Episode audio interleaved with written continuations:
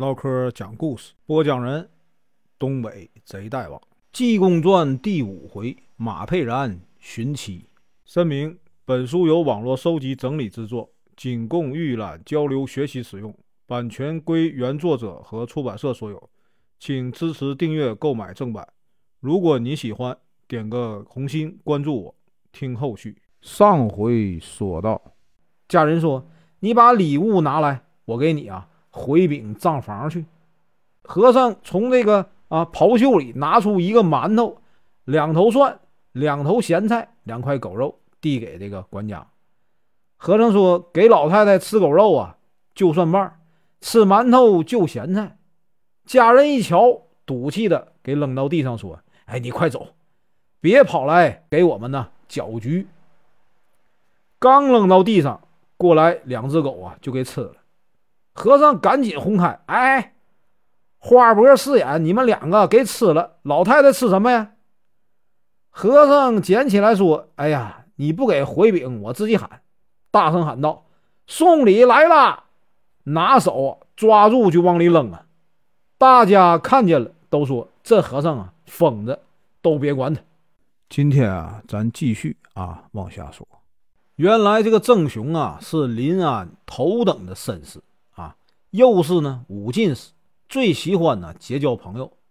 他叔父呢在外省做总兵，今天呢给老太太做寿。临安城啊，上至公侯，下至啊庶民，都来送礼啊拜寿。像这个美髯公啊陈孝，伏病神呐杨猛，赵文慧、苏北山，两百万周万成都在这个客厅，真是啊高朋满座呀。郑雄的母亲今年七十整寿，可就是呢，双目失明啊，有两年多了，请了多少先生啊，都没治好。郑雄正在厅上啊接客，家人拿了一个礼单，说呀，三清庙的广惠师傅来贺寿。郑雄一愣，说：“我跟他素无来往啊。”拿过礼单一看，写着银烛一对儿。寿桃啊，全糖；寿酒一坛，寿面呐一盒，寿杖一轴，山羊四只。郑雄急忙啊将他迎进来。大家一看呢，这僧人呐有五十多岁，衣帽鲜明。原来这个广惠来给郑雄送礼啊，是有贪心的。他听说这个政府啊，花园闹妖。他会捉妖进宅，打算呢以送礼呀打通门子，好给啊郑家捉妖赚点银子。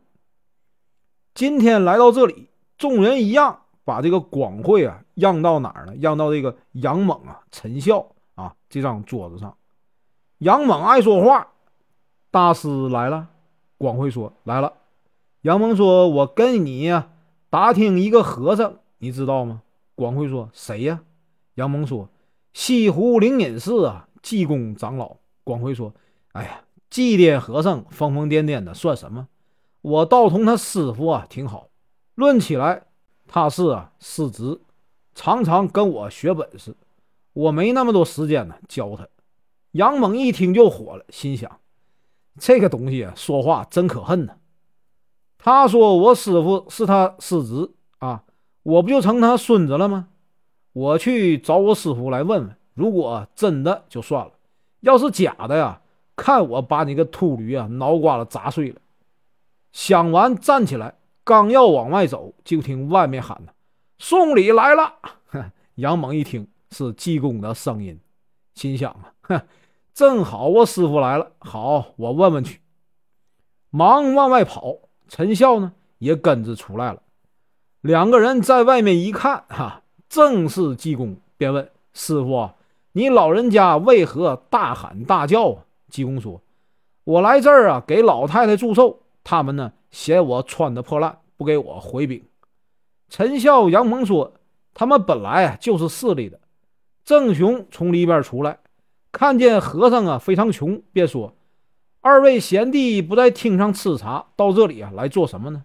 杨猛、陈孝说：“呀，给你引荐引荐啊。”这位啊，上人就是啊，我们常提到的灵隐寺那位济公禅师。郑雄说：“原来是圣僧啊，久仰大名，今天能见上一面呢，这是三生有幸啊。”和尚说：“哎，今天老太太啊，千秋诞辰，我特地来祝寿，送点寿礼。”郑雄看和尚衣服破烂，啊，比叫花子还脏，怎么能往客厅里让呢？看看陈孝、杨猛又不好不让，正犹豫呢，只听和尚说：“我来啊，送点礼，拜拜寿。我也不能啊，到这个客厅去坐啊。贵府高亲呢，贵友不少，我也啊没衣服。”郑雄一听啊，心里大喜。便虚假的让了一下，说：“哎，和尚，既然来了，就到屋里坐吧。”杨猛啊，也愿济公啊进去。对对，广惠说的话是真是假？和尚说：“郑大善人这么一让，我倒啊不能不进去给老太太拜寿了。”郑雄呢也不好阻拦，同这个和尚啊来到了客厅。和尚叫这个茶房把这个八仙桌啊放在客厅的正中央。上面呢铺上红星星毡，济公把狗肉啊等啊拿出来放在上面，自己啊做了正席。郑雄眼都气直了，当着陈孝啊杨猛的面也不好发作，便表面上啊谢过了和尚，叫家人扔掉。在座的人呢，济公认识一小半。茶房摆上酒菜，济公呢站起来来到各桌上都让。让到广慧那里，广慧呢一脸高傲的坐在那里，一句话也不说。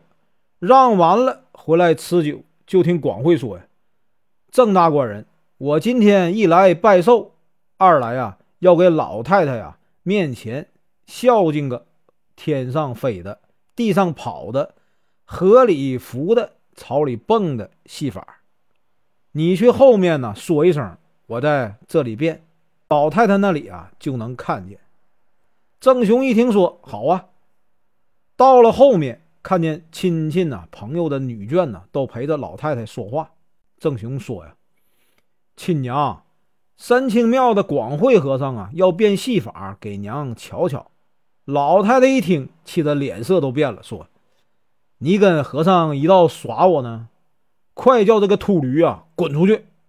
老生眼睛都坏了两年了。”你还叫我瞧戏法？郑雄一听，这才悔恨，忙说：“老娘不必生气，孩儿一时忘了。”旁边有几个女亲友啊，都说：“伯母啊，你老人家叫他变个给我们瞧瞧。”又有几位小姐姐说：“奶奶呀，你叫他变给我们瞧瞧。”老太太呢，这才说：“郑雄，你叫他变吧。”郑雄回到客厅说：“呀，大师傅，你变吧。”广会要了一把剪刀，一张纸。绞了许多蝴蝶，口中呢念念有词，吹了一口气，就见呢一对对这个蝴蝶啊，直奔呢飞向这个后堂。大家呀齐声喝彩。杨猛呢跟陈孝一起说：“师傅，你也变个好玩的给大家瞧瞧吧。”济公站起来大嚷啊：“哎，嗯，我也要变了啊！”嚷完啊，念了一段咒语，只见呢。三十多条小蛇啊，满厅乱飞啊！大家都愣住了，低头一看，筷子都没了，立刻哄堂大笑。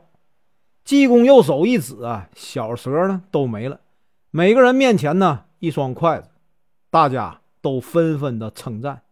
济公一看呢，广惠正在那里啊生闷气，就说：“郑大善人去院里啊，把老太太请来，今天呢，我要变个戏法。”让老太太呀瞧个真切。郑雄说：“不行啊，家母啊双目失明有两年了，怎么能看得见呢？”济公说：“就因为老太太呀双目失明，我才叫她老人家呀瞧。要是有眼的人呢，哼，就不算我有能耐了。”郑雄知道和尚啊有些来历，就到后院把老太太请了出来。两个丫鬟呢搀扶着来到了外面。亲戚朋友呢，都站起来说呀：“给老太太拜寿，愿您啊，老人家呀，多福多寿。”待这个老太太坐好了以后啊，郑雄说：“娘啊，现在有个灵隐寺的济公长老啊，他要变个戏法，能叫您老人家啊看个明白。老太太点头，济公啊来到老太太面前，念了几句啊祝寿的诗，然后呢用手啊在老太太眼上一划，默念六字真经啊。老太太果然呢眼睛睁开了，说呀：“郑雄啊，我这左眼瞧得见了。”郑雄还不信，招手叫了一个丫鬟过来，说：“娘啊，你看这是谁？”老太太说：“这是春梅呀。”丫鬟说：“正是。”老太太非常高兴，说：“呀，我真瞧得见了。”郑雄一听也高兴了，赶忙过来说：“娘亲呐，你看孩儿怎样啊？”老太太说：“日月消磨呀，你也半老了。”郑雄抓紧济公啊，行礼说：“呀。”生生啊，您老人家慈悲慈悲！既然把左眼治好了，把我娘的右眼呢也治一下。老太太说：“我就是啊，左眼瞧得见。”济公说：“我可治不了右眼。现在你呀，大门外有一个抱小孩的，叫马佩然，把他请来啊，一治就好。”郑雄呢，赶紧就派人呢去把这个马佩然请来。郑雄上前行礼说：“哎，先生啊，求你把我娘亲的右眼治好啊，我定有重谢。”马佩然刚要说呀，不会，济公过来说：“马佩然，你给治治吧。”把药偷偷的递给了他。这个时候呢，全家主仆老少都挤过来了，要看这个马佩然呢给老太太治眼。其中一个妇人走过来。把马佩然抱着小孩接过来啊，就给他吃奶。小孩哇的一声就哭了。马佩然心领神会，拿着济公给的这块药啊，说呀：“用这个无根水化开，这是佛爷赐的仙丹妙药，叫老太太用水一擦眼睛就好了。”众人呢将药化开，果然呢一擦右眼。老太太眼睛啊，立刻好了。郑雄看见新来的女仆啊，抱着马佩然的小孩喂奶，忙问怎么回事马佩然呢，就把自己的事儿啊，从头到尾的一一说了。郑雄一听明白了，说呀：“得了，我这里少了个管账了，你就在我这里吧，我单独给你夫妻呀留一间房子住。圣圣您老人家呀，慈悲。”我给呀，圣爷你啊换换衣服。济公说呀，那倒不用给我换衣裳。和尚呢想化你的缘，你把三清观的两顷啊稻田施舍给三清观的刘太真，作为啊那里的香火地，就算呢谢了我和尚了。郑雄呢连声答应。本文结束，感谢观看，请听后续。